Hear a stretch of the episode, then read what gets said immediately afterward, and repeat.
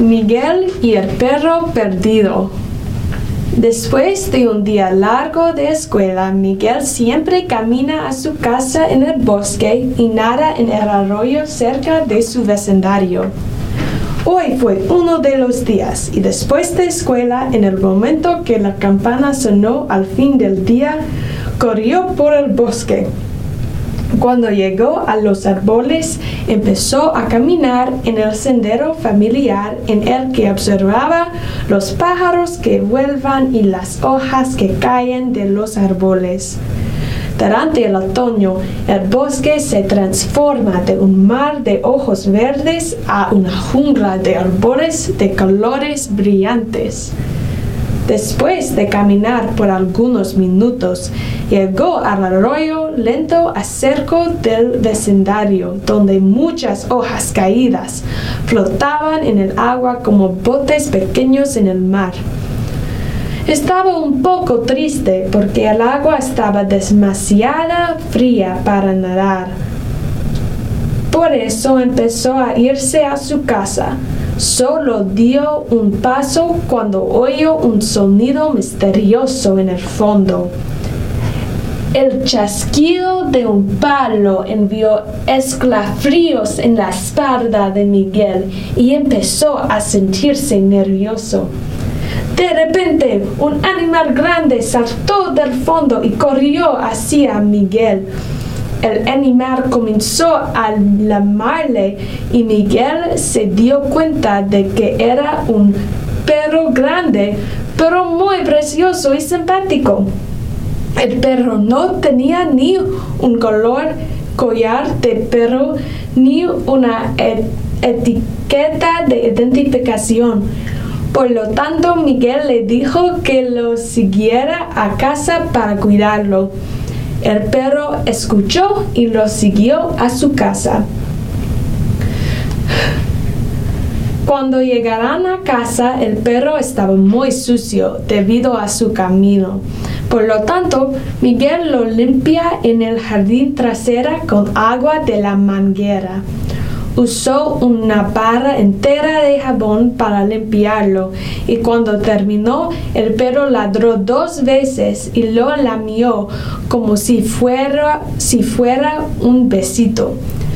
Miguel decidió llamarlo Nieve porque el perro tenía el pelo demasiado largo y blanco como la nieve del invierno. Nieve y Miguel jugarán en el jardín trasero durante horas con algunos palos que Nieve encontró junto a los arbustos y también con las hojas de otoño que estaban en el suelo. Miguel tiraba los palos y las hojas, y Nieve corría muy rápido para perseguirlos corrían y se divertían tanto juntos que se convierten en los mejores amigos. Miguel le enseñó a Nieve algunos trucos como, sentarse y cómo dar vueltas. A la hora de la cena, los dos, los dos estaban agotados y cansados porque hacía mucho tiempo que ellos habían estado jugando. Miguel le, preguntó a Nieve si tenía hambre y él respondió ladrando dos veces. Miguel fue a la cocina